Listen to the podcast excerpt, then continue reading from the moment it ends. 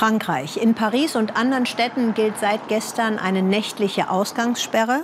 Belgien, ab Montag müssen alle Cafés und Restaurants im Land für vier Wochen schließen.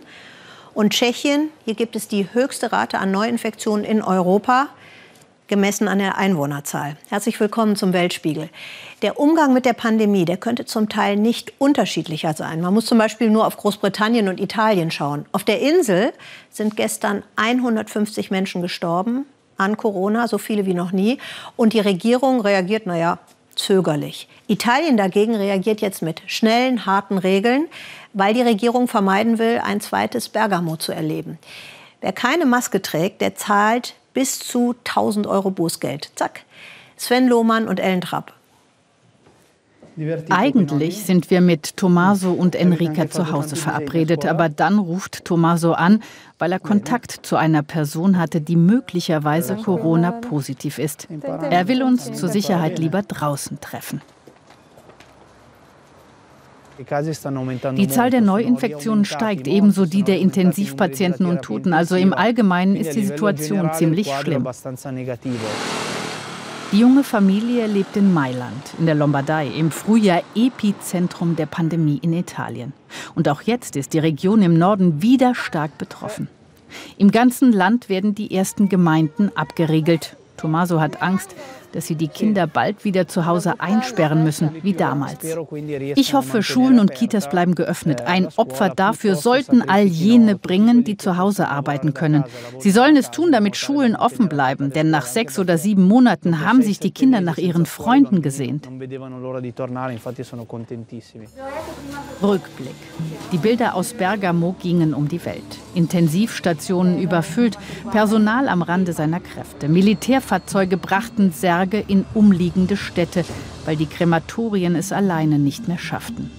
Tausende Tote, denen niemand das letzte Geleit geben durfte. Nach einem harten Lockdown im Sommer Corona-Entspannung. Deshalb auch jetzt die Strategie schnell und hart, viel testen, private Kontakte einschränken. Feiern nur mit sechs Gästen, Maskenpflicht überall im Freien. In Mailand bereits Sperrstunde und die folgt wohl auch im Rest des Landes. Alles völlig richtig, findet Enrika. Wenn es hilft, einzelne Bereiche zu schließen, um die Pandemie einzudämmen, dann sehe ich das als den einzig gangbaren Weg. Ich sehe keine Alternative. Enrika und Tommaso machen sich große Sorgen, vor allem um ihre Kinder und auch um ihr Land. Bloß kein zweites Corona-Drama für Italien. Dafür wollen sie ihren Beitrag leisten. Der Stress ist zurück. Letzte Woche hatten sie einen Covid-19-Patienten auf der Intensivstation. Nun versorgt Shirley Pritchett neun. Es kommen die Gefühle wieder hoch. Die erste Corona-Welle war enorm stressig. Jetzt kommt die zweite. Wir haben hier alle ein wenig Angst. Besonders in Liverpool steigt seit Wochen die Zahl der Infizierten stark an. Die Krankenstationen füllen sich wieder mit Erkrankten. Die Stationsleitung fährt den Notfallbetrieb in der Whiston-Klinik wieder hoch. Wir haben jetzt 19 mit Symptomen, 13 davon frisch eingeliefert, berichtet Nadine McSteen. In Liverpool sind Treffen seit Anfang des Monats eigentlich verboten. Nach längerem Zögern müssen nun auch die Pubs und Restaurants wieder schließen. Boris Johnson hat lange gewartet und bekommt wieder die Frage, ob er die Kontrolle über die Pandemie verloren habe.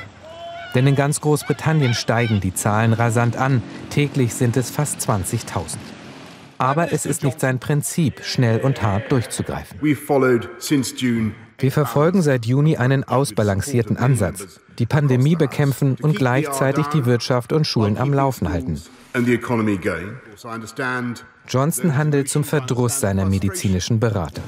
Schon im September drängten sie ihn zu einem kurzen nationalen Lockdown ohne Erfolg. Auch jetzt will er nur lokale Einschränkungen. Schulen und Geschäfte bleiben offen. Streit vor laufenden Kameras. Ich bin überhaupt nicht zuversichtlich, niemand ist das. Auch die schärfsten Maßnahmen reichen nicht. Die Idee, wir bekommen es ohne härtere Einschnitte in den Griff, ist eine Illusion. Vor allem den Norden hat Corona wieder fest im Griff, wie den Raum Manchester. Wir treffen uns trotzdem, was ist das Problem? Nun werden in vielen Orten Pubs geschlossen, Restaurants aber nicht. Treffen sind nur noch draußen erlaubt. Wieder Einschränkungen, aber weniger konsequent, als es die Mediziner empfehlen.